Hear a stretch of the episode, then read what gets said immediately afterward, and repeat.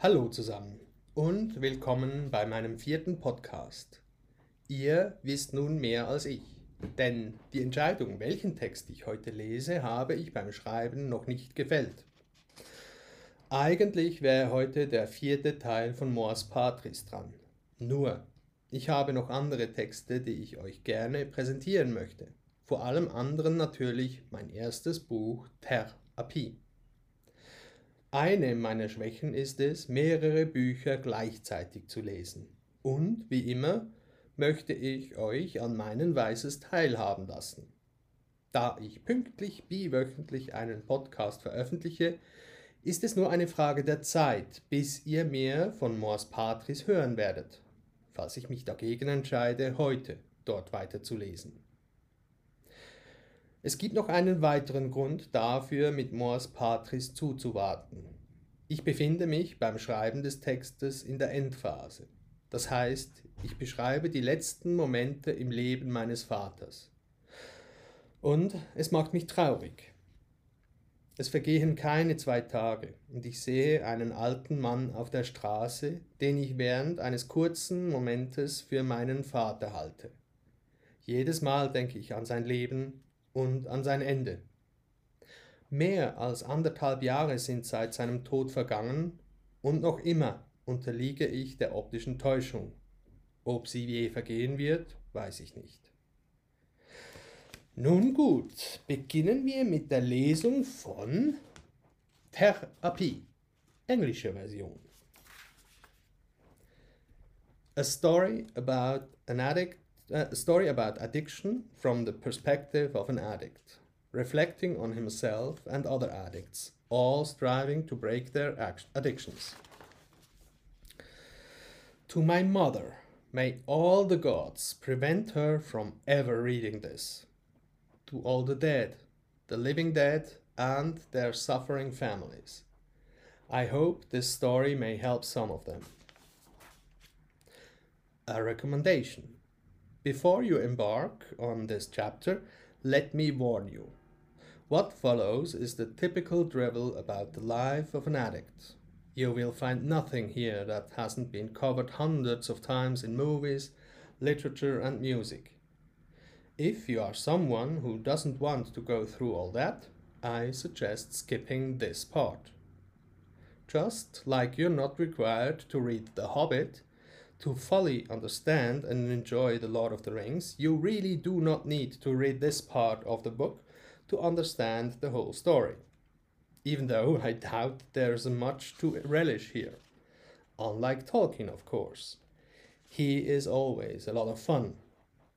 This perspective goes, uh, this especially goes for the families and friends of addicts. You really don't need to know the everyday details of addiction. To the ones who don't listen, have fun, but don't complain afterwards. The Litany of Fear by Frank Herbert in Dune. I must not fear. Fear is the mind killer. Fear is the little death that brings total obliteration. I will face my fear. I will permit it to pass over me and through me. And when it has gone past, I will turn the inner eye to see its path. Where the fear has gone, there will be nothing. Only I will remain. Prologue A typical day in the life of Toby. You are what you eat, what you think, and what you do. Edward James Olmos.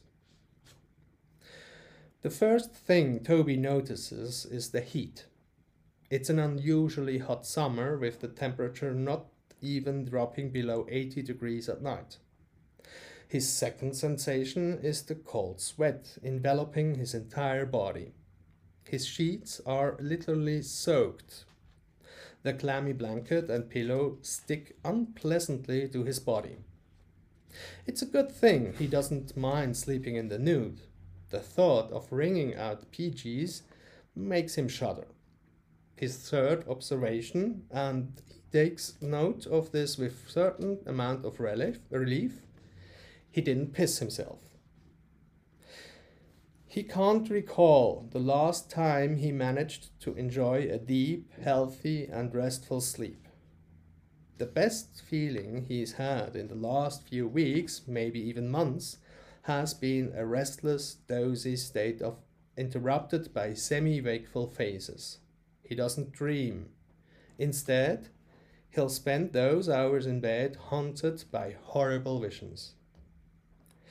He calls them meat dreams. They are basically always the same images. He, himself, and the people around him start to dissolve. First, they begin to shed their skin, exposing the fat layers, muscles, and of course, vast amounts of blood and gore. Those dreams never really have a real content or faces. They're just a perpetual repeat of decaying bodies.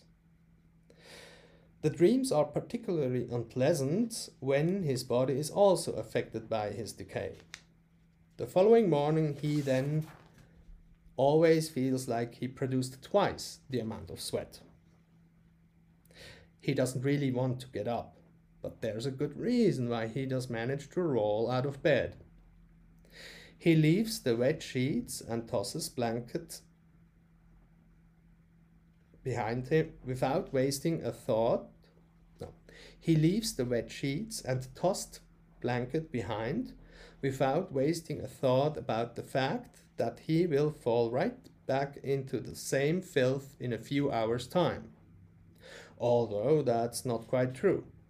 He's hoping that the bedding will dry by tonight despite the humidity. He doesn't mind the grime.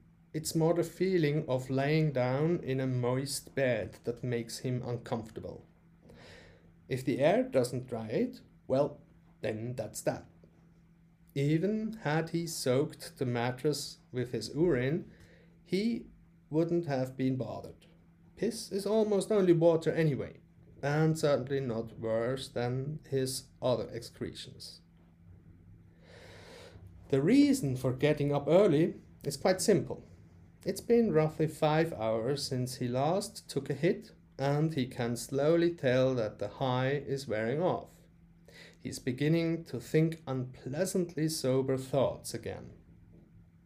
Of course, the elapsed time is not enough for him to go into withdrawal but at the moment he can't even stand to be anywhere near a half halfway lucid state. So he sluggishly makes his way to the kitchen, where, in his clever foresight, he already laid out the cutlery, the works, uh, the night before.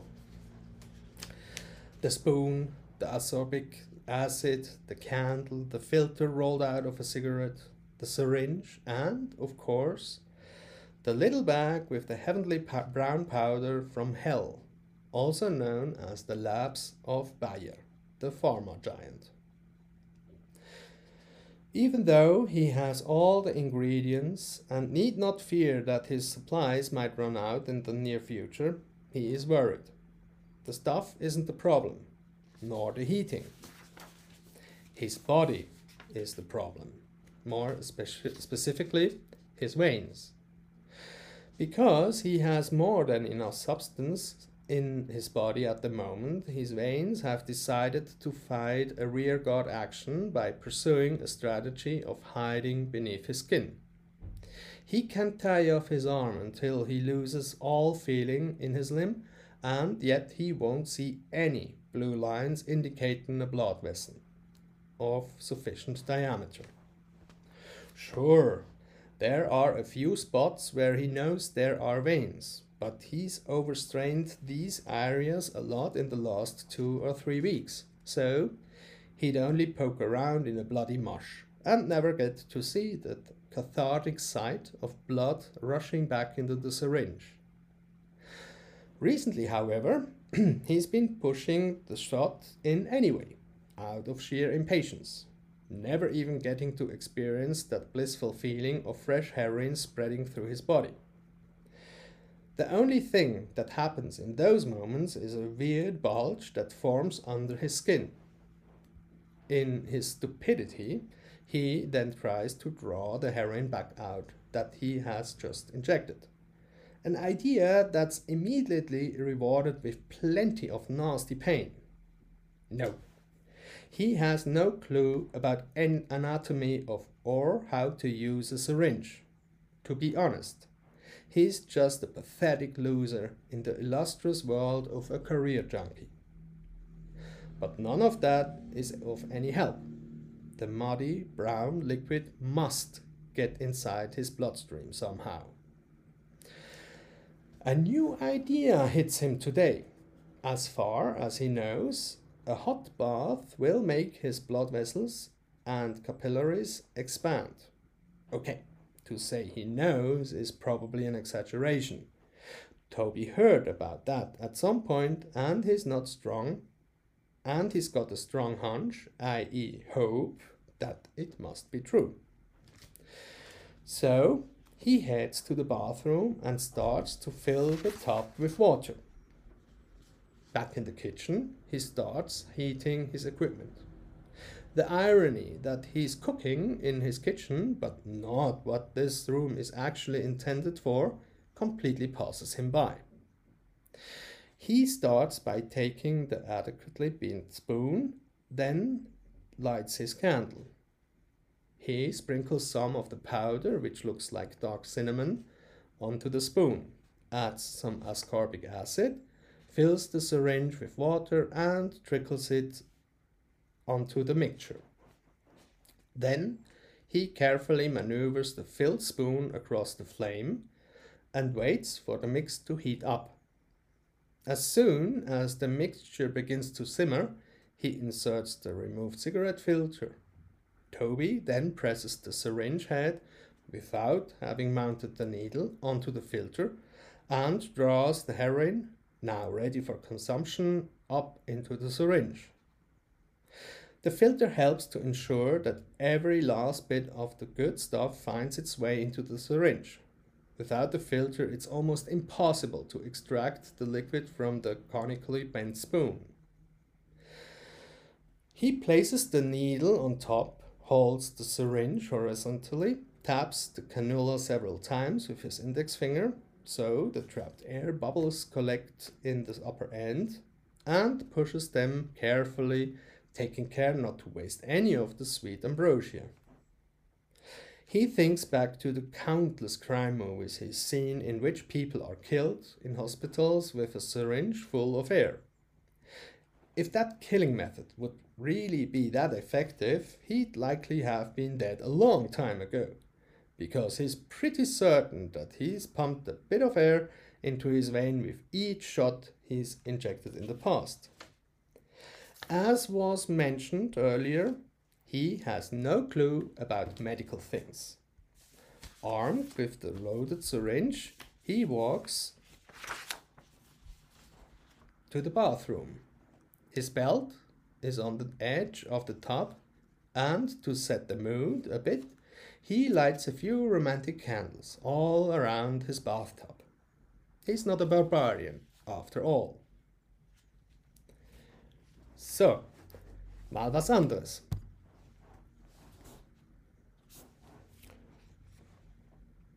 Ich hoffe, es gefällt euch. Wieso ich mit der englischen Version angefangen habe, fragt ihr euch vielleicht. Ich konnte nur zwei kurze Kapitel auf Englisch übersetzen lassen. Ich benutze sie, um bei englischen oder amerikanischen Verlagen vorzusprechen. Ich werde an ihnen vorläufig nicht mehr viel verändern. Das ist bei der deutschen Version anders. Bevor ich das Buch hier zu lesen beginne, wird es komplett überarbeitet. Das braucht Zeit. Ach ja, Seit letzter Woche aktualisiere ich meine Homepage tcrowhill.ch. Schaut mal nach. Eine schöne Zeit und bis zum nächsten Mal. Tobi.